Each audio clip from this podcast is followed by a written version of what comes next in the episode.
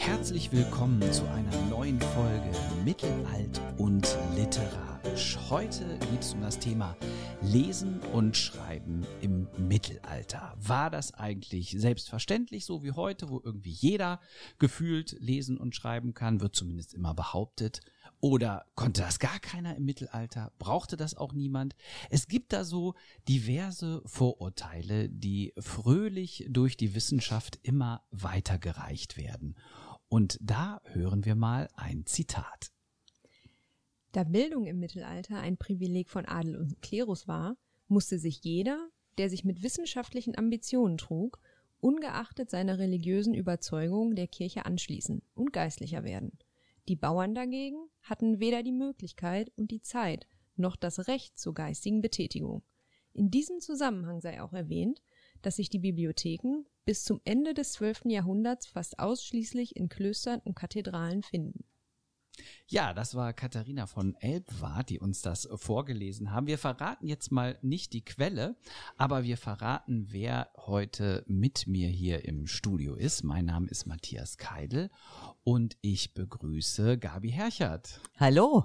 Und ich begrüße Katja Winter. Hallo. Damit ist unsere Runde komplett. Ja, mich würde interessieren, was sagt ihr zu diesem Zitat? Stimmt das so? Nein. Was hast du daran auszusetzen, Gabi? Ja, das sind so die typischen Fake News über das Mittelalter, die immer noch äh, kolportiert werden, auch von Wissenschaftlern, die nicht Medievisten sind.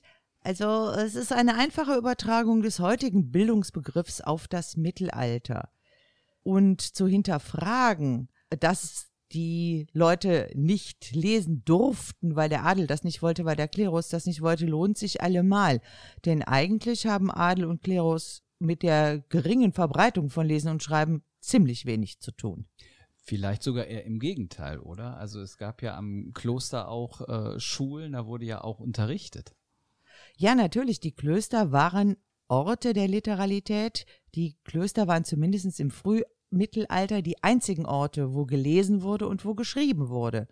Aber das lag nicht daran, dass sie das tun wollten, die mussten das tun, denn schließlich ist die Bibel ein Buch und das Christentum ist eine Buchreligion, also brauchten die Lese- und Schreibkenntnisse, um erstens die Bibel und die Bibelkommentare lesen zu können und zweitens, um sie dann auch weiter abschreiben zu können und um neue Bibelkommentare schreiben zu können. Katja, hättest du das so geschrieben in einem Wissenschaftstext von dir, wie wir es gerade gehört haben? Nein, natürlich nicht, weil wir das ja mittlerweile ein bisschen ähm, reflektierter sehen oder differenzierter sehen und es auch Studien dazu gibt, ähm, vor dem Hintergrund der Frage, wer konnte im Mittelalter denn überhaupt lesen und wer konnte schreiben und hängen diese beiden Fähigkeiten auch äh, immer miteinander zusammen, die, ähm, die ein differenzierteres Bild abgeben als dieses Zitat. Das macht mich jetzt neugierig, wenn du sagst, ähm, hing das eigentlich miteinander zusammen, weil also so wie man heute zur Schule geht, kann man doch gar nicht das eine ohne das andere lesen. Also ist das überhaupt äh, schreiben und lesen, also ist das überhaupt möglich, das voneinander zu trennen? Es war ganz lange getrennt und im Mittelalter war es absolut getrennt. Man konnte entweder lesen oder schreiben oder keines von beiden. Manche konnten sogar beides. Aber ich wollte noch einmal zurückgreifen, warum haben so wenig Leute gelesen und geschrieben? Das liegt einfach am Beschreibstoff. Man schrieb nämlich auf Pergament. Pergament ist Tierhaut. Die aufwendige Produktion hat viele davon zurückgehalten, viel Pergament zu produzieren und das war eine teure Angelegenheit. Also wer eine Bibel haben wollte, musste erstmal eine ganze Herde von Schafen schlachten, um überhaupt eine Bibel schreiben zu können. Und diese teure Produktion von Pergament führte natürlich dazu, dass es ganz, ganz wenige Bücher gab und dass es vor allen Dingen sehr viele Menschen gab, die ihr ganzes Leben lang nicht ein Buch in der Hand hatten. Mhm. Und warum willst du schon mal lesen und oder schreiben lernen, äh, wenn du wahrscheinlich nie ein Buch siehst? Ja, und was mit den ganzen historischen Romanen und so, die wir heute verschlingen? Ja, die kann man ja auch erzählen, aber da kommen wir später zu. Aber in die heutige Zeit hat sich doch dann tradiert, dass Adel und Klerus klug waren, weil sie eben diese Bücher besaßen und die Bauern waren dumm, oder? Das hat sich so tradiert, aber das Genau. ist einfach nicht wahr. Du kannst auch sehr schlau sein, ohne dass du lesen und schreiben kannst. Ja, und stimmt das denn für den Adel? Also konnten die das alle oder wird es denen von heute nur angedichtet? Ich glaube, da ist auch immer eine Frage, was man unter Schreiben versteht. Also einige, einige viele wahrscheinlich konnten Urkunden unterzeichnen, das heißt, die konnten ihren Namen schreiben, aber auch nicht alle. Ähm, ob darüber hinaus wirklich viel geschrieben wurde, ist fraglich. Es gibt ähm, einige wenige, denen das nachgesagt wird, dass sie auch mehr lesen und schreiben konnten als ihren eigenen Namen und ähm, die Unterschrift, aber eben nicht viele. Mhm. Also, du sagst Urkunden, ne? da haben wir ja schon wieder eine andere Textform. Also das heißt, für Staatsgeschäfte brauchte man ähm, die Schriftlichkeit. Ja, man musste halt seine Unterschrift, sein Otto drunter Den- setzen können. Ja, klar. Die hießen alle Otto. Ne? Ja.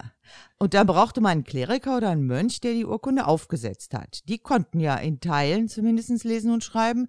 Die haben dann die Urkunde geschrieben und dann musste man seine Unterschrift da irgendwie drunter bringen und sein Siegel dranhängen und dann war die Sache klar, von wem das war.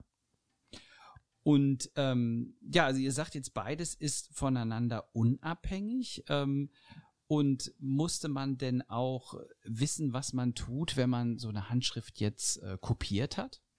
Nö. Warum denn? Mhm. Also du musst einfach nur die Buchstaben nachmalen und das ziemlich genau und Buchstabe für Buchstabe. Dazu musst du den Text nicht lesen können. Das reicht vollständig, wenn du den abschreiben kannst. Das ist ein Handwerk. Ja. Also das ist keine geistige Tätigkeit, das ist eine körperliche Tätigkeit. Also das heißt, was heute so der, der, der Kopierer macht, ja, der Farbkopierer, Ja, das, hat dann der, früher ein Mensch gemacht. das hat der Mönch im Skriptorium gemacht. Im Zweifelsfall ohne zu wissen, was er da tut. Ja, muss er ja auch nicht können. Ja. Aber er muss nur durchhalten können. Er muss kräftig genug sein, diese Arbeit bewerkstelligen zu können. Ich Das war glaube, auch gar nicht so einfach. Ne? Nee. Also man sagt jetzt Handwerk, aber Handwerk ist ja auch dafür bekannt, dass ähm, man eben körperlich sehr tüchtig arbeitet. Und ähm, das zeigen auch eben entsprechende Analysen, die man jetzt hat. Gab es das denn nur in Männerklöstern, diese, diese Abschreibearbeit, oder gab es das auch in Frauenklöstern? auch in Frauenklöstern, also auch Frauen haben geschrieben. Katja hat, glaube ich, ein schönes Gedicht mitgebracht, das nochmal zeigt, wie schwierig das Ganze war. Genau, eine Notiz eines Schreibers aus dem achten Jahrhundert. Er schreibt, O glücklichster Leser, wasche deine Hände und fasse so das Buch an, drehe die Blätter sanft, halte die Finger weit ab von den Buchstaben. Der, der nicht weiß zu schreiben, glaubt nicht, dass dies eine Arbeit sei. Oh, wie schwer ist das Schreiben. Es trübt die Augen, quetscht die Nieren und bringt zugleich allen Gliedern Qual. Drei Finger schreiben, der ganze Körper leidet. Sehr schön. Das müsste doch jetzt mal in deutschen Schulen hängen, oder? Ja, Ja. unbedingt. Ja, aber kennen wir ja auch, ne, wenn man Ja. da sitzt und wenn man einen Aufsatz abgeben muss und gerät unter Druck, dann schreibt man und das, das tut einfach auch weh. Und wir kommen jetzt auch wieder in diese Situation, weil wir so viel ja immer mit der Tastatur arbeiten. Also wann schreibt man jetzt nochmal handschriftlich? Also ich bin da auch völlig aus der Übung. Ne? Mir, mir tut dann auch sofort der Griffel weh, wenn ich da länger jetzt was schreiben soll. Ja, dann schreibt man die Bibel ab, ne? Also, genau. aber vielleicht sollte ich noch äh, dazu sagen, es gab natürlich auch Leute, die schreiben konnten und trotzdem wussten, was sie schrieben, also die auch zugleich lesen konnten. Es gab auch Inskriptorien, Mönche oder Menschen, die konnten nach dem Hören schreiben. Das heißt, denen konnte man diktieren und die haben dann das, was man ihnen sagte, in Buchstaben umgesetzt. Das Mhm. ist aber eine etwas äh, gehobenere Tätigkeit. Ja. Geht auch ohne. Ja. Also was dann später sozusagen zum, zum Steno-Schreiben wurde, auch dieses Schnellschreiben, aber dass das, ja, ich finde das interessant, dass sich das so in mehrere Aspekte der, der Dienstleistung aufsplittet. Wie war das denn beim Lesen? Es gibt ja nun auch dann diverse Formen des Lesens, also ähm, bis hin zum, zum kunstvollen Rezitieren oder eben überhaupt nur irgendwas verstehen, was aufgeschrieben ist. Also lesen ist ja erstmal Worte zum Klingen bringen. Das heißt, du hast irgendwas da stehen und dann setzt du das um in Ton. Aber das musst du auch noch nicht mal verstehen. Man kann auch Texte lesen, die man überhaupt nicht versteht. Mhm. Äh, Beispiel, was heute ja auch noch gängig ist in Koranschulen. Man liest den Koran, das heißt, man bringt das Wort Gottes zum Klingen, da muss man aber nicht verstehen, was da drin steht oder was der Sinn des Ganzen ist. Oder auch Zaubersprüche. Man sagt einen Zauberspruch und man weiß, das Wort wirkt. Mhm. Aber was der jetzt bedeutet, weiß man doch nicht. Das, das sind ja diese, diese Verballhornung mit Hokuspokus. Ja, ne? Hoc est corpus, da Ja. weiß man so, bei der Wandlung passiert was, ne? Da wird gezaubert. Oder andere super äh, Zaubersprüche, einer meiner Lieblingszaubersprüche ist aus dem Film Excalibur. Wenn dann Merlin aus Nebel die Brücke zaubert, Annalna Tracht und was betat, Ja. doch jell gen weh. ja. Ja, was heißt denn das? Hä? Aber sag das oft genug, hast du die Brücke aus Nebel, ne? Also das, ja, kommt das tatsächlich irgendwo? keine? Ahnung, ich habe es noch nicht ausprobiert, können wir ja mal versuchen. Google-Übersetzer mal befragen. Hing das auch damit zusammen, dass schriftlich einfach so viel auf Latein war und die Volkssprache ja mit dem Mittelhochdeutschen doch ein bisschen was anderes? Das auch, also die Volkssprache in Wörter zu bringen, ist schwierig gewesen. Das wissen wir von Autoren, die da auch drüber äh, berichtet haben.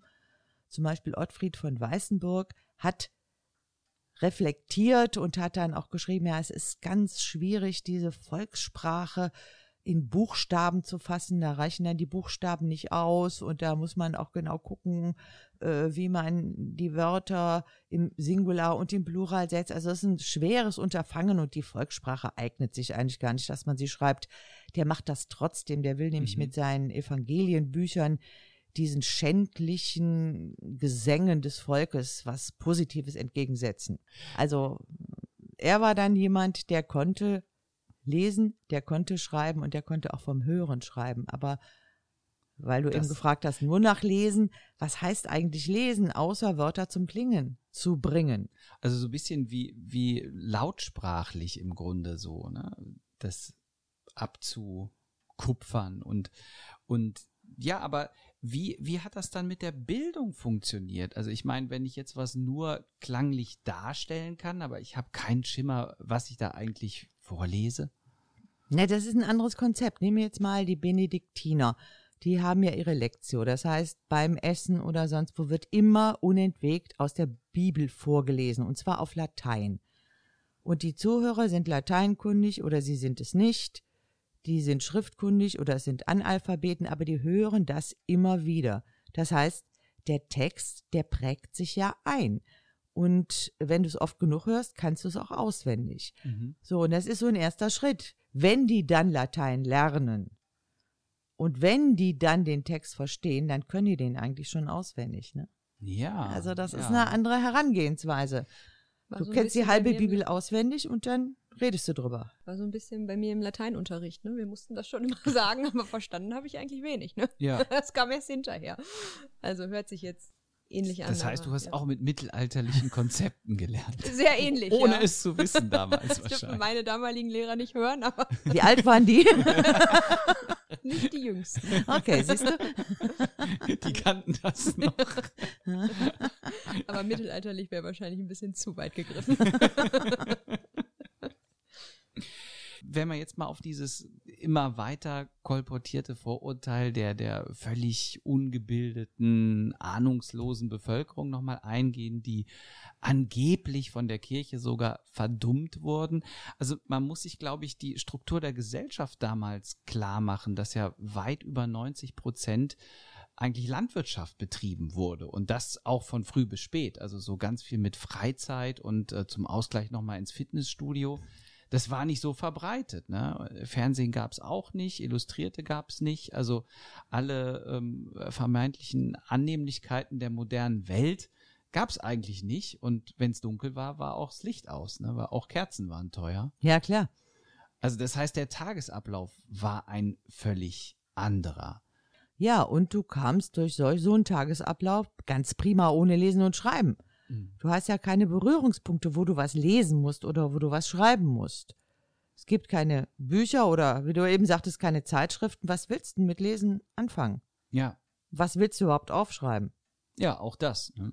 Ja, und Bildung wurde auch nicht daran festgemacht, ob man lesen und schreiben konnte, weil das eben keine wesentlichen Qualitätsmerkmale waren in der Mhm. damaligen ähm, Gesellschaftsstruktur. Das hat sich mittlerweile komplett geändert, aber damals ging es ganz gut auch ohne, wie Gabi gerade sagte. Ja. Ja, keine elementare Kulturtechnik. Mhm. So nimmt Karl den Großen, Mhm. sehr gebildet. Lesen konnte der wohl, aber mit dem Schreiben sah das nicht so ganz gut aus, ne? Da ihr ja auch hier was mitgebracht, ne? Mhm. Das, das darf, darf ich mal hier äh, Ja, klar. rezitieren. Äh, willst du vorher sagen, äh, wer das zu Papier gebracht hat oder zu Papyrus gebracht hat? nicht, nicht Papyrus, das hält sich nicht. Papyrus kannst in der Antike konnte man auf Papyrus schreiben. So. Hier ein Winter, einmal Schnee, einmal Regen, dann hat sich das erledigt mit deinem Papyrus. Da kannst du den äh, nicht mehr lesen, weil der dann wie jedes pflanzliche Material ja, Vergangen. vergangen ist. Den kannst du zum Düngen nutzen. Das heißt, es musste auf die Das Kuhhaut. ist, das musste auf die Kuhhaut. Und Einhard, der Biograf, sagen wir mal, Karls des Großen, hat in seiner Vita Caroli Magni auch beschrieben, wie Karl äh, zu Wissenschaften stand und hat auch den Bildungsstand von Karl Ja. genauer definiert. Das, das lese ich jetzt mal hier. Jo. Also, Zitat. Karl war ein begabter Redner. Er sprach fließend und drückte alles, was er sagen wollte, mit äußerster Klarheit aus. Er beherrschte nicht nur seine Muttersprache, sondern er lernte auch fleißig Fremdsprachen. Latein verstand und sprach er wie seine eigene Sprache. Griechisch konnte er allerdings besser verstehen als sprechen. Er war rednerisch so begabt, dass er manchmal beinahe zu weitschweifig erschien. Die sieben freien Künste pflegte er mit großem Eifer, achtete seine Lehrer sehr und erwies ihnen große Ehrbezeugungen.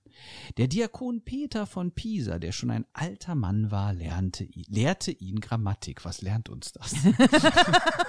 ein anderer Diakon, Albinus, genannt Alcuin, ein Mann sächsischer Abstammung aus Britannien, der der größte Gelehrte seiner Zeit war, unterrichtete ihn in den übrigen Wissenschaften. Der König verwendete viel Zeit und Mühe auf das Studium der Rhetorik, Dialektik und besonders der Astronomie. Er lernte rechnen und verfolgte mit großem Wissensdurst und aufmerksamem Interesse die Bewegung der Himmelskörper. Auch versuchte er sich im Schreiben und hatte unter seinem Kopfkissen im Bett immer Tafeln und Blätter bereit, um in schlaflosen Stunden seine Hand im Schreiben zu üben. Da er aber erst verhältnismäßig spät damit begonnen hatte, brachte er es auf diesem Gebiet nicht sehr weit. es ist ja allerliebst. Ja, ne? Also man, man merkt seine Defizite, ja, aber man merkt auch, dass der Schreiber ihn möglichst gut äh, wegkommen lassen möchte. Weiß ich gar nicht, ob Oder? der, ich glaube gar nicht, dass einer das als Defizit gesehen hat. Der, der beschreibt einfach, was kann der, was kann der nicht. Ja. Und der kann ja eine ganze Menge. Und dass er nicht schreiben konnte, fiel ja unter den ganzen anderen Analphabeten gar nicht mehr auf. Mhm. Und das, das zeigt ja nochmal das, was Katharina gerade gesagt hat, dass ähm, das Lesen und Schreiben können nichts mit Bildung zu tun hat unbedingt. Also er war ja scheinbar ein hochgebildeter Ja. Mann, der aber eben nicht lesen und schreiben konnte, obwohl er sich bemühte. ja. Ihm wird ja immer noch unterstellt, er hätte die allgemeine Schulpflicht eingeführt. Ach ja, noch so eine Fake News. immer wieder gern. Immer wieder gerne, ja. Ja, das ist ja, äh, aus der Neuzeit sucht man ja dann irgendwelche Vorreiter, die schon die Idee mit der allgemeinen Schulpflicht vorher hatten. Und da wird dann immer Karl der Große rangezogen, dass er versucht hat, die Bildung unters Volk zu bringen und alle Bauernlümmels zur Schule zu treiben. Das ist einfach nicht wahr. Er hat sich sehr um Bildung bemüht, aber seine Bildungsbestrebungen richteten sich an den Klerus. Die Kleriker sollten möglichst Latein können, möglichst so viel Latein können, dass sie die Liturgie sinnvoll ausführen können. Also da gibt's so eine äh, Story, die geht zurück auf Bonifatius. Der hat mit Entsetzen festgestellt, dass es Kleriker gab, die im Namen des Vaterlandes und der Tochter getaucht haben, weil sie äh, einfach die Formel nicht hingekriegt haben. Und das wollte er abstellen. Also die sollten gebildet sein, die sollten sich Prüfungen unterziehen und deshalb hat er auch die Klöster dazu angehalten, dass sie Unterricht geben, dass sie lesen und schreiben, tradieren. Aber an die Bauernjungs hat er nicht gedacht. ist eine ähnliche Geschichte wie mit Luther, dem man ja auch immer nachsagt, er hätte die allgemeine Schulpflicht eingeführt oder Ja. einführen wollen. Stimmt ja auch nicht. Noch so einer. Noch so einer. Mhm. Äh, Mit der Reformation haben die die Klöster geschlossen. Da waren dann die Orte, wo man lesen und schreiben lernen konnte, weg. Und dann fiel auf, dass das ganz blöd ist, wenn man Kleriker und wenn man Juristen braucht. Ja. Also hat er sich an die Stadtherren gewandt und äh, die aufgefordert, die Kinder zur Schule zu halten.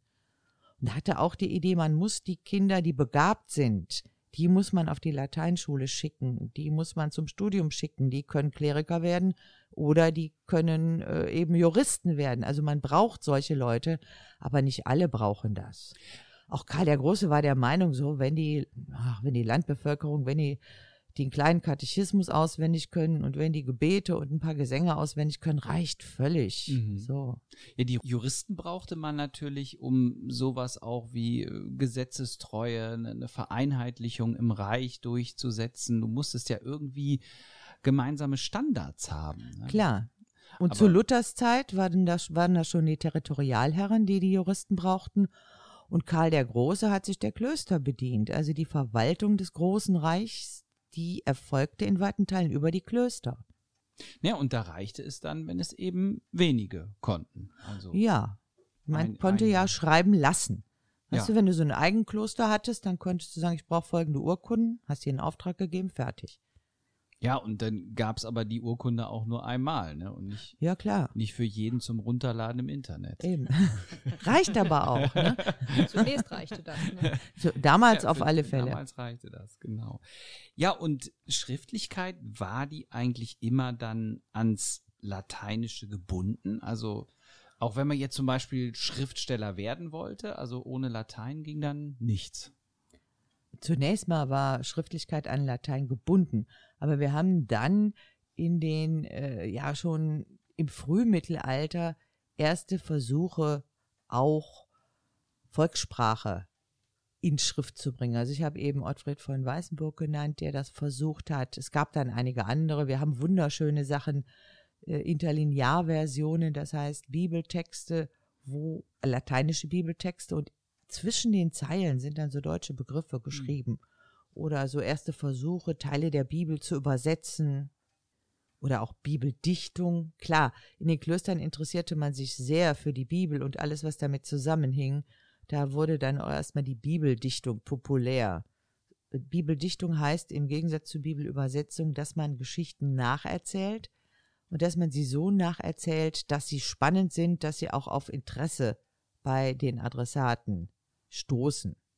Es gab doch auch so, so frühe Schauspiele, so ähm, in Schweden habe ich mal sowas gesehen. Das wurde da in einer Klosterruine aufgeführt. Das war so ein mittelalterliches Schauspiel, ähm, so eine Heiligengeschichte. Also das muss ja auch irgendwie aufgeschrieben worden sein. Das ist in Teilen dann auch aufgeschrieben worden, aber die volkssprachige Überlieferung ist natürlich aus der Zeit sehr, sehr dünn, weil das meiste ist erzählt worden. Ja. Wir haben Und- ja eben gesagt, man kann auch sehr gebildet sein, wenn man nicht lesen und nicht schreiben kann, wenn man es einfach nur hört. Und wenn das einer dem anderen erzählt, dann weiß der das auch irgendwann. Und einiges, was wir heute auch als schriftlichen Text haben, ist äh, erstmal ein mündlicher gewesen und wurde erst nachträglich aufgeschrieben, Mhm. manchmal erst hunderte Jahre später aufgeschrieben. Kann man sagen, wann sich so ein Wandel vollzogen hat, also wann das im Schriftlichen mit dem Latein weniger wurde, in welchen Jahrhunderten? Und weil ihr forscht ja nun auch alle drei stark so über mittelhochdeutsche Texte. Wann sind die eigentlich dann so zur Blüte gekommen? Also das ist eine erste Blütezeit, aus der mehr Literatur hervorgeht in der höfischen Zeit. Und dann wächst die Schriftlichkeit, auch die volkssprachige Schriftlichkeit im Spätmittelalter, in dem Augenblick, in dem Papier verfügbar ist. Mhm. Da kann man ja auch, kann man ja ganz viel aufschreiben.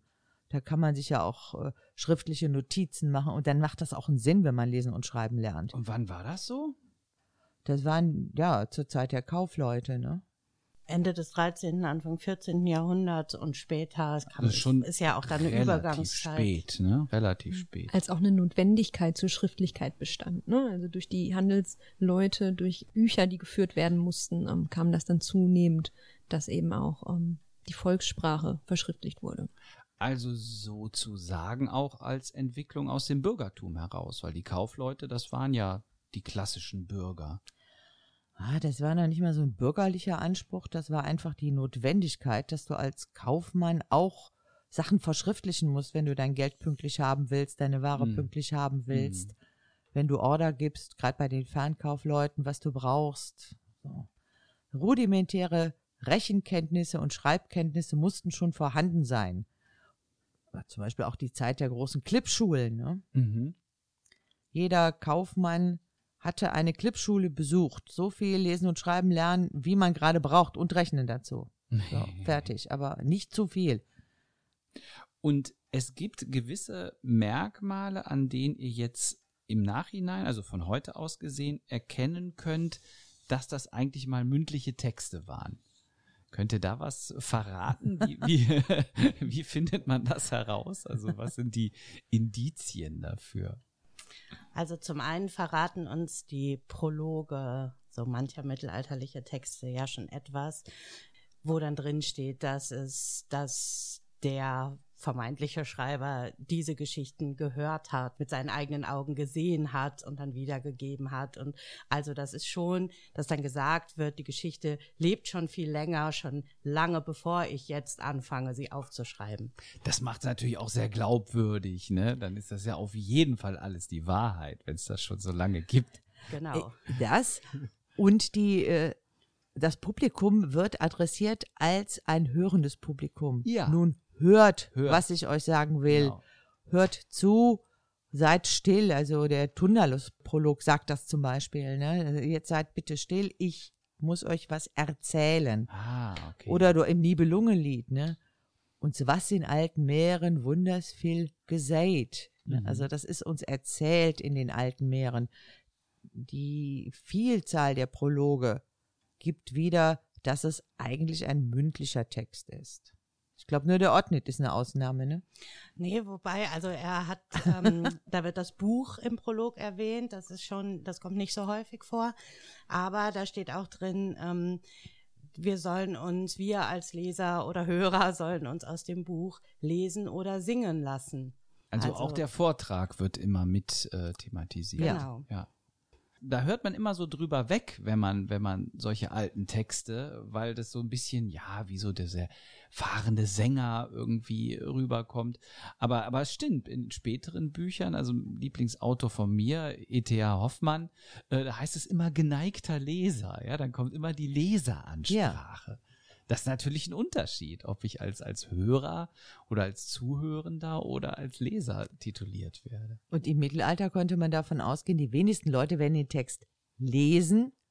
Sie kriegen den entweder vorgelesen oder diese Verschriftlichung war nur so ein Produkt nebenbei, weil der Herrscher am Hof gesagt hat, oh, tolle Geschichte, die hätte ich jetzt mal gerne aufgeschrieben auf ganz viel Pergament und dann mit einem schönen Einband so Gold, Edelsteine Mhm. drauf, so. Das ist, weißt du, wie so ein Auto, ne? Heute kannst du mit dem Auto angeben, Ja. früher konntest du mit einem Buch angeben. Ja, das So, stimmt. Du kannst Mhm. nicht lesen, du kannst nicht schreiben, aber hast da ganz tolle Dinger und die sind wahnsinnig teuer. Ja. Pro Buch eine ganze Herde von Schafen geschlachtet, dann noch mit Gold und Edelstein und dann stellst du drei Stück auf. Sind Mhm. eigentlich total sinnlos, zeigen aber, dass du unglaubliche finanzielle waren Mittel ja hast. dann auch so Hochzeitsgeschenke oder zu, zur Krönung oder so oder von König zu König hat man doch auch gern mal ja. schicke Nee, Sachen. eigentlich war das Buch nicht so der Geschenkartikel. Nein. Nee, nein.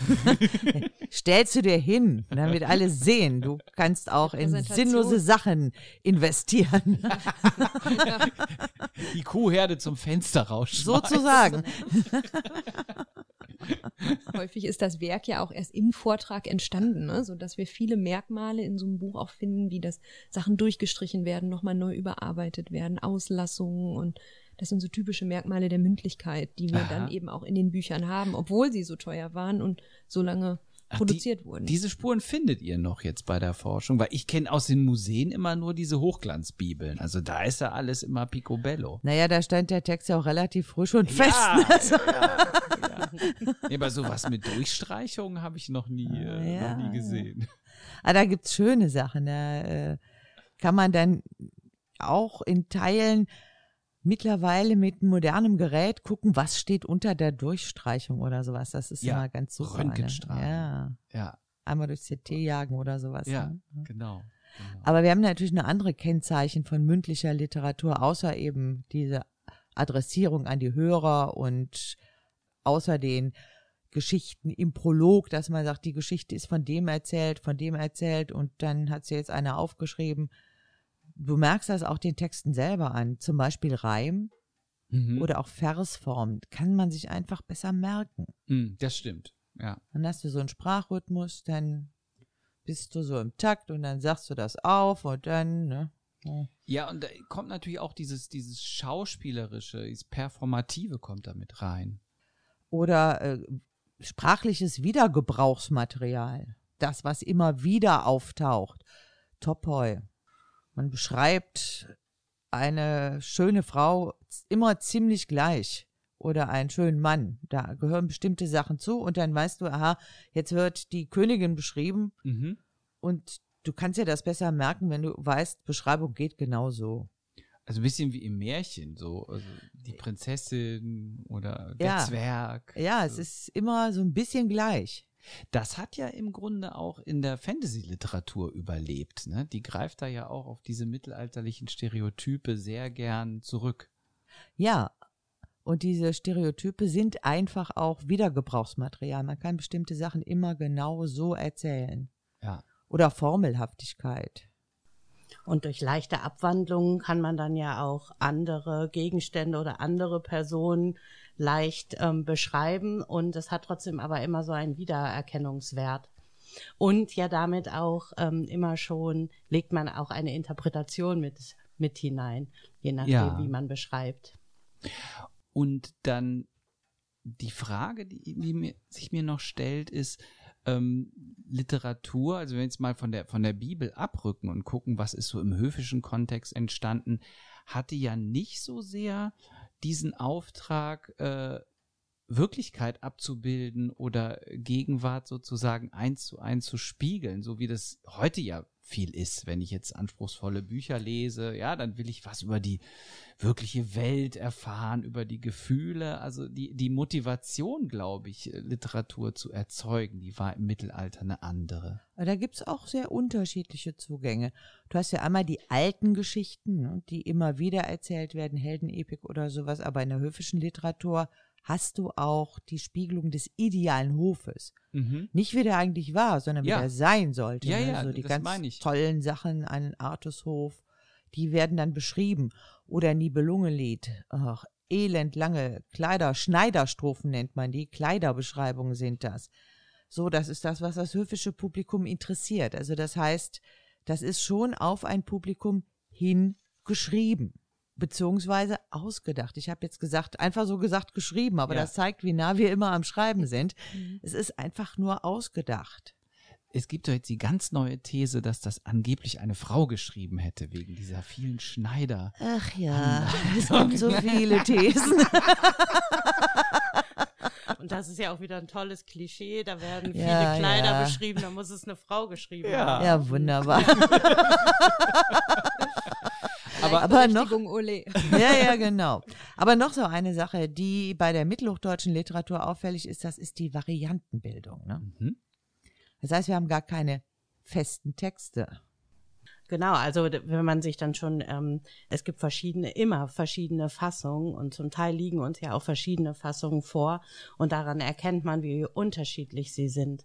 Und ähm, es, es gibt kaum zwei Fassungen, die sich komplett gleichen, sondern häufig ähm, ist zum Beispiel das Ende anders. Bei manchen ist das Ende wirklich ein Happy End und in der anderen Fassung bis dahin relativ gleich kommt dann aber ein anderes Ende. Und das sind so Varianten, die im Laufe der Zeit entstanden sind. Also von ein und derselben Geschichte. Ja. dann Ja. Ja. Wäre ja heute undenkbar, ne? Ja.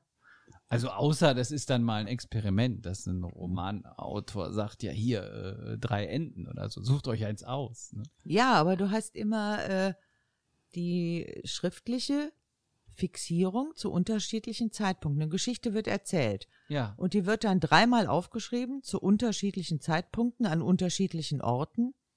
und hat sich aber schon ein bisschen verschlissen. Also wenn eine Geschichte über 100 Jahre erzählt wird, dann lässt der eine mal was weg, einer dichtet was zu, man variiert bei Dingen, die dann nicht mehr modern oder nicht mehr aktuell sind oder man erzählt mit regionalen Bezügen, die sind Mhm. dann natürlich anders als in einem anderen Ort und das wird dann jeweils mit aufgeschrieben. Also das heißt, diese Mutationen der Geschichte sind dann gar nicht sozusagen absichtlich vorgenommen, dass jetzt der Autor oder der, der Aufschreibende sagt, ich mache jetzt mal hier was anderes, sondern der denkt, er schreibt die Originalgeschichte auf. Ja, weil es gar keine Originalgeschichte gibt. Ja. Der schreibt auf, was er jetzt gerade an Geschichte hört.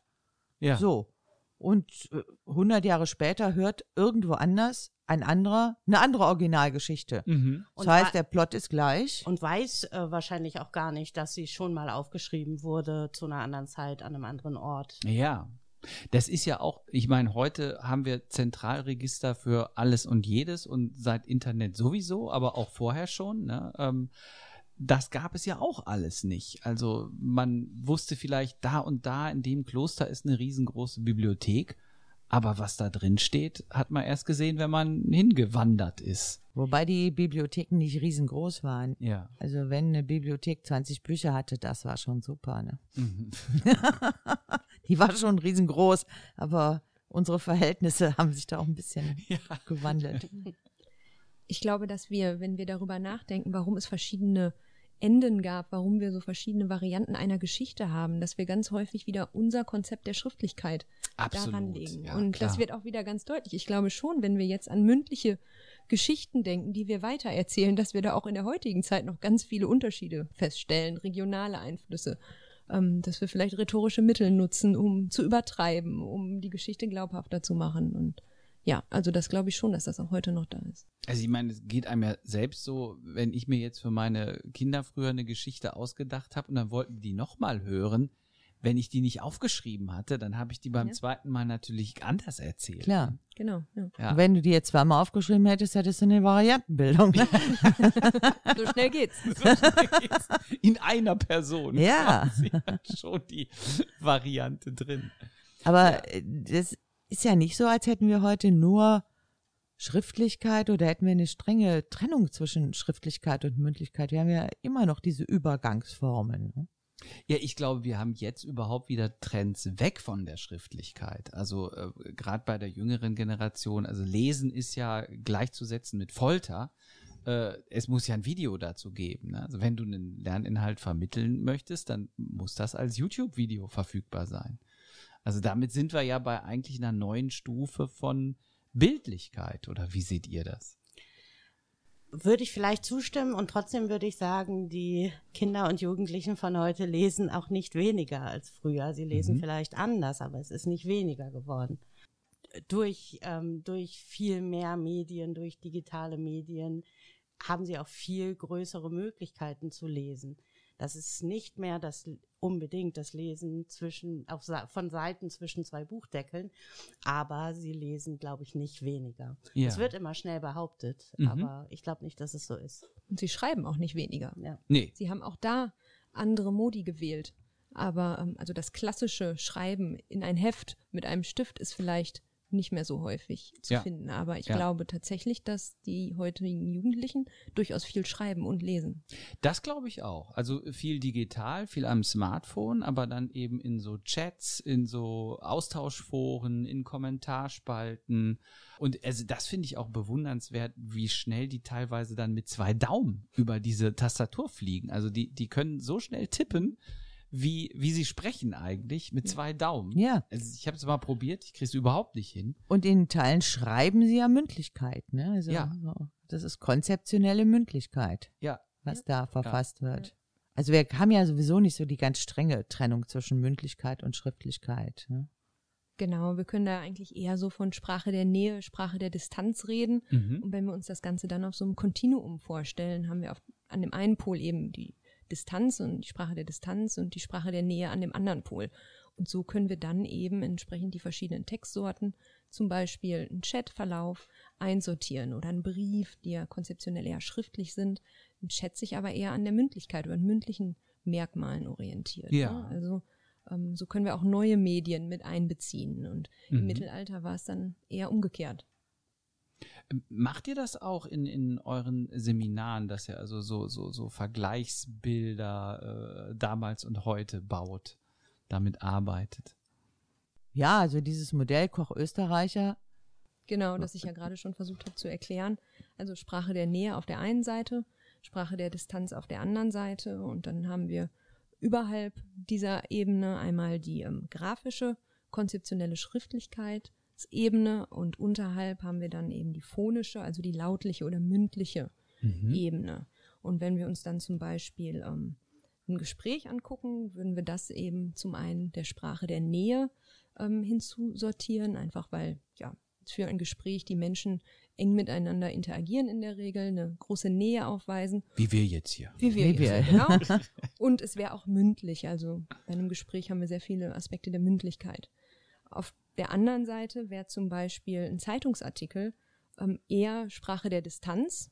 Also wir haben viele Aspekte der Schriftlichkeit, dass es eben niedergeschrieben ist, ähm, für die Nachwelt erhalten wird. Ähm, Obwohl ich da bei Zeitung natürlich auch sagen würde, ne, nix ist so alt wie die Zeitung von gestern. Also ja, absolut. das veraltet ja auch sehr schnell. Also es, ich glaube, es gibt andere Textsorten, die dann mehr so ein, so ein, also wenn du jetzt eine Literaturgeschichte schreibst, ne, die soll mal locker so mindestens zehn Jahre aktuell sein oder noch länger.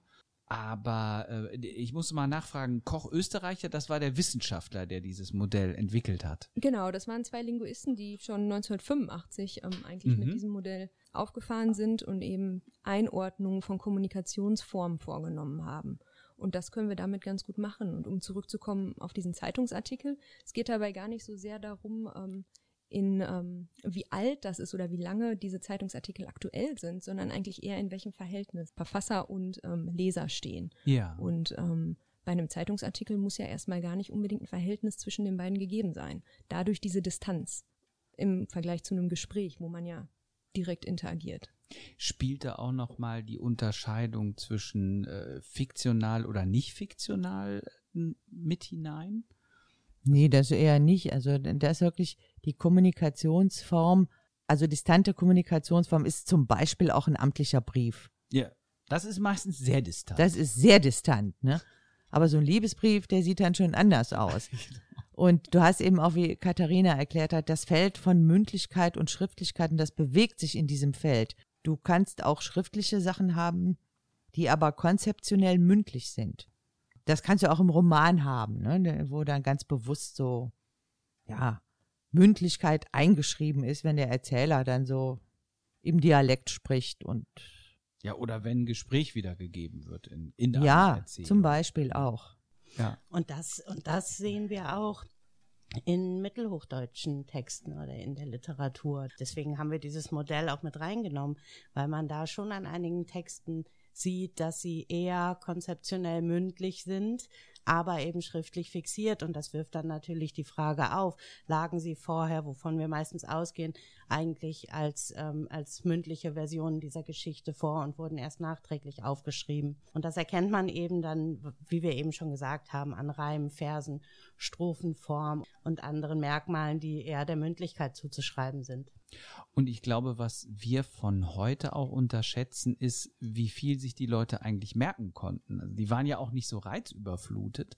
Und das, was es dann an Bildungsstoff, an Material, an die Texten, an Reimen gab, das hat man sich dann wahrscheinlich auch viel länger gemerkt, ähm, wo wir jetzt immer Riesenprobleme haben, auch nur das kleinste bisschen irgendwie auswendig zu lernen. Das war damals eine Kulturtechnik, vermute ich mal. Wahrscheinlich auch eine Übungssache. Wir haben es Ja. mittlerweile verlernt. Genau. Muss man ja auch nicht. Du kannst ja, Ja. dauernd alles nachgucken. Richtig, richtig. Oder schreibst ja eben eine Notiz auf, dann weißt Ja. du es auch. Du musst es dir nicht mehr Ja. merken. Wie heißt ich? Mal eben in Perso geguckt. Ne? Ja, so, ne? Aber du hattest im Mittelalter keine Chance, wenn du dir das nicht gemerkt hast, wenn du das nicht auswendig konntest, dann war es weg. Ja. Also musstest du das auswendig können. Ja. Es gibt im Übrigen Leute, die können das immer noch. Es ist beängstigend. Also äh, eine Geschichte, die erzähle ich immer wieder gerne, die hat mich zutiefst beeindruckt. Das ist die Geschichte mit dem blinden Mönch, der einen Vortrag über Thomas von Aquin gehalten hat. Und es war ein fantastischer Vortrag und der hat seitenweise Thomas von Aquin zitiert. Und dann hatte ich Gelegenheit, bei einer Tagungspause mit ihm zu reden. Und dann habe ich dann auch gefragt, wer das denn so mache. Und da meinte der ganz fröhlich, ja, den Thomas von der Queen kenne ja auswendig. Die Oh, ganzen. Dann, äh, ja, Der hat ein bisschen was geschrieben, ne? er hat sehr, sehr viel geschrieben. Also das ist, das hat mich zutiefst beeindruckt. Selten Ja. hat mich was so sehr beeindruckt. Also ich könnte, glaube ich, noch nicht mal so die, die ersten zehn Seiten auswendig lernen und länger als eine Stunde behalten oder sowas. Ich kann den ersten Satz von Bello Gallico. Den kann ich Okay. auch noch. Wer kann den nicht? Das war's dann aber auch. Ja, und äh, vielleicht unsere letzte Runde zum Verhältnis von Text und Bild. Was fällt euch dazu ein? Text und Bild stehen in vielfältigen Relationen zueinander. Ne? Also Bilder können Texte begleiten, untermalen, die können aber auch gegenläufig sein. Oder man kann sich Texte anhand von Bildern merken. Das ist ja auch eine Möglichkeit. Also viel, Altarbilder beispielsweise. ja, oder die überhaupt die ausgemalten Kirchen. Also das Ja. war ja sozusagen die, die, die Frühform des Comics sozusagen. Ja, Wenn man den bei der Predigt nicht verstanden hat, dann hatte man zumindest äh, das Fenster. das Fenster. oder die Decke. Ja, also das ist auch eine Form der Kommunikation in mündlichen Gesellschaften, dass man anhand von Bildern Sachverhalte darstellt. Das heißt, am Bild siehst du, was gemeint ist. Das heißt, was erzählt wird an Geschichte, kannst du da gucken. Mhm. Und in den Büchern selbst, die angefertigt wurden, also gehörte das zum guten Ton, dass da jetzt Bilder auch drin waren? Waren die dann wertvoller oder äh, ähm, war das Weglassen von Bildern vielleicht dann seriöser für den Text? Also wie, wie war das da? Nein, es, also es gab Bilder und je mehr Bilder und je bunter und aufwendiger gezeichnet, desto teurer natürlich auch. Und ähm, da sieht man dann auch die Unterschiede. Also es gibt Handschriftensammlungen, ähm, wo viele Bilder drin sind, wo jede Geschichte mindestens äh, mehrere Bilder hat. Es gibt aber auch Handschriftensammlungen, wo nur Rudimentärbilder sind oder vielleicht auch nicht ganz so bunt mit weniger Farben. Da gibt es schon eine Bandbreite. Aber natürlich, je, ähm, je schöner illustriert, desto wertvoller und auch heute noch. Klar, die manestische Liederhandschrift, ja, ne? Das ist ein herausragendes Beispiel. Ja, ganz tolle Illustration. Ja. Mhm. Aber wir haben auch so andere äh, Bücher, zum Beispiel die Bibel. Luther wusste, seine Bibel wird vorgelesen. Der ist nicht davon ausgegangen, dass die jemand liest. Mhm. Und dann hat Kranach wunderbare Bilder dazu angefertigt. Und Luther hat das auch gegenüber dem Bildersturm verteidigt. So, weil er- das waren keine Objekte der Anbetung, sondern die Bilder hat Luther als Merkbilder bezeichnet. Das heißt, du guckst dir das Bild von Kranach an, jemand liest dir die Geschichte aus der Bibel vor und du prägst dir diese Geschichte anhand des Bildes ein. Was so, und ja wenn auch- du dann das Bild wieder siehst, dann fällt dir auch die Geschichte genau, ein. Genau, das ist ja auch heutzutage alles erforscht, dass also äh, du besser lernst, wenn du das mit einem Bild verknüpfen Ja. kannst, als rein nur auf einer abstrakten Textebene. Nennt man heute, glaube ich, Textentlastung ne? Ja, oder so. Wobei es da auch immer auf das Bild ankommt. Manche Bilder sind ja so komplex, die, äh, die entlasten nichts mehr, sondern belasten noch. Manchmal können aber auch Bildertexte komplett ersetzen. Ich dachte jetzt so an Emojis, ne? Aha. ja. Die haben also das Verhältnis von Emojis zum Text, der dazu geschrieben wird, ist ja ein ganz spannendes. Ach, da muss ich mal einen Werbeblock einschieben. Aha. Handeln mit Emojis von Michael Beiswenger und Steffen Pappert, ein sehr spannendes Buch. Das war der Werbeblock. Aber oh, worum geht's da? Das musst du schon noch dazu sagen. Nein, die haben das äh, äh, haben untersucht, wie Emojis verwendet werden. Also Emojis können ja zum Beispiel deine Botschaft unterstreichen oder Ja. die können auch äh, gegenläufig sein. Du übst Kritik, aber mit irgendwie tausend lachenden Smileys Ja. und einem Zwinkern, dann Ja. ist, äh, bitte sei mir nicht böse, Genau. dass du dass ich jetzt Kritik an dem übe, was du geschrieben oder gesagt hast. Du kannst auch deinen dein Satz komplett umwerten. Also Mhm. äh, Ja. ich, ich versuche da auch mitzuspielen. Dann, dann schreibt man so eine vernichtende Kritik und dann kommen aber irgendwie witzige Smileys hinterher. Mhm, genau. Dann hast du das eigentlich wieder ins Gegenteil verkehrt. Äh, ein Gag draus gemacht. Ja, ein Gag draus gemacht oder gezeigt, ich meine das nicht so. Ja. Weil es ist ja durchaus schwierig, in einem Text immer so Ironie, doppeldeutig irgendwas klar zu machen. Da sind die Emojis hilfreich. Ja, oder du schickst einfach nur drei Emojis und hast auch schon alles gesagt. Ja. Ja, vor allem Gefühle. Ne? Die, Ja. viele, viele Emojis drücken ja die unterschiedlichsten, differenziertesten Gefühle aus mittlerweile. da kann man ja, da braucht man ja gar nicht mehr über seine Gefühle sprechen, sondern es reichen drei gut kombinierte Emojis. Ja. Ja. Ja. Ja, und ersetzen mittlerweile dann auch so die Merkmale der Mündlichkeit. Ne? Weil Richtig. eben gerade so Chatverläufe doch sehr an Mündlichkeit orientiert sind, auch wenn sie schriftlich konzipiert wurden, ähm, sodass die Emojis dann eben das persönliche Gespräch ersetzen. Ne? Also Ja. Gestik, Mimik, Ja. ähm, was dann eben dazu führt, dass äh, der Gebrauch der Emojis nicht aufhört, sondern eher immer weiter zunimmt. Ne? ich habe das immer für eine ziemliche Spielerei gehalten mit den Emojis, aber so wie ihr es gerade beschreibt, steckt da ja eine ganze Menge drin. Ja. Und für mich ist das auch ein Zeichen, dass sich wirklich was in der Kommunikation verschiebt. Dass sich auch das Verhältnis zwischen Mündlichkeit und Schriftlichkeit jetzt nochmal verschoben hat, auch durch die neuen Medien. Ja.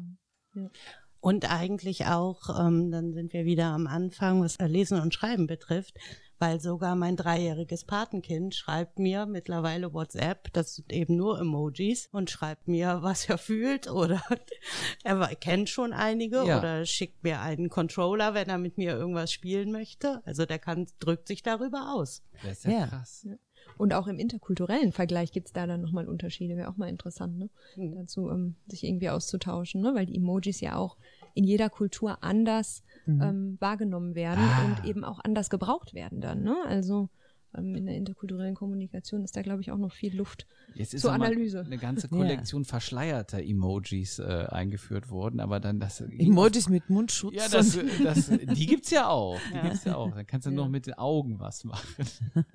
Nein, Aber der Schleier hat dann ist etwas auf Kosten der Ausdruckskraft gegangen. Ja, ja, aber Sprache ist eben im Wandel. Ne? Ja, Und Nicht- auch die Grenzen von Mündlichkeit und Schriftlichkeit sind fließend. Also nicht zuletzt, dass das Aufkommen der Podcasts, was wir jetzt machen, zeigt ja auch, dass sich auch Bildung wandelt und dass sich Wissenschaft wandelt. Mhm. Also ich glaube, noch vor, vor vier, fünf Jahren wäre jetzt kaum eine Wissenschaftscommunity auf die Idee gekommen, einen Wissenschaftspodcast zu machen, weil jeder sagt, ja wie, ich schreibe einen Aufsatz, also wieso soll ich jetzt darüber reden? Das ist auch viel zu undifferenziert. Mhm. Ja, ist es ja auch, also im Vergleich zum Aufsatz, aber es ist auch eingängiger.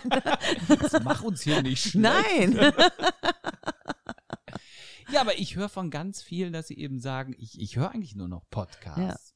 Also es gehört auch, glaube ich, zu der mobilen Gesellschaft, ja, weil äh, dich jetzt in überfüllten Zug mit so einem ähm, in Zehnpunktschrift gedruckten Wissenschaftsaufsatz zu setzen, das ist durchaus schwierig, den dann würdig zu rezipieren, ne? Und aber Augen zu und Podcast Knöpfe ins Ohr, ne? Ohren, Genau, Ja. mit, mit Geräuschdämmung, ja. Ja. Das, das Rattern, selbst das Rattern des Zuges wird ja rausgefiltert mittlerweile in diesen Kopfhörern.